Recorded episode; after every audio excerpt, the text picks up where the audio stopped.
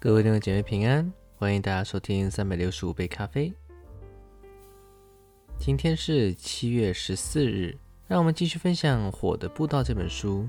今天要和大家分享的话题是无能或重要。活着的基督的记号便是空了的坟墓，不是空置的教会。后向布道所不是耶稣为此而训的理想。有些人认为成功的教会能吸引形形色色的人到来。所以不能是一所属灵的教会。我们的意向是什么？是陷入困境的神，是慈善的神，还是一间凑合的、尝试索然无味、退而求其次的教会呢？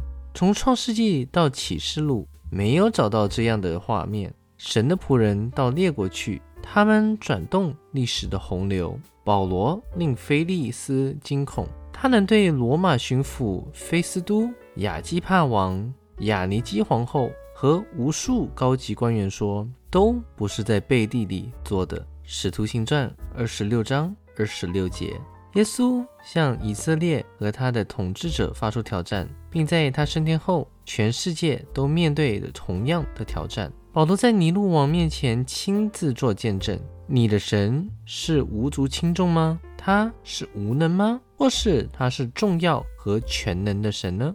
我们的神不是信徒的小小贫民区的一位神，不值得人注意。我侍奉的神是伟大的自有拥有者，他曾使法老也谦卑下来。圣经是一个成功的故事，认为福音没有进展。这个想法正好与我们在圣经中读到的福音相反。圣经在教会面前为他面对了一切压迫和邪恶，定下了前进的计划。我们也在这个世界里看见许多压迫，魔鬼毫无挑战的在一些范围里掌权。我们正面对着各种各样的对抗，假宗教、巫术、罪案和罪恶，形形色色皆有。但福音。已接种重疾了魔鬼，数不胜数的人已开始跟随耶稣那位得胜的君王。政府已支持我们的福音运动，甚至有时更派警察从机场护送我们到布道会的地点去。我们在三个不同的国家里获邀向议会演讲。在下一部分的篇章里，我想激励大家期望神赐福的工作。除此之外，都不是神的话语。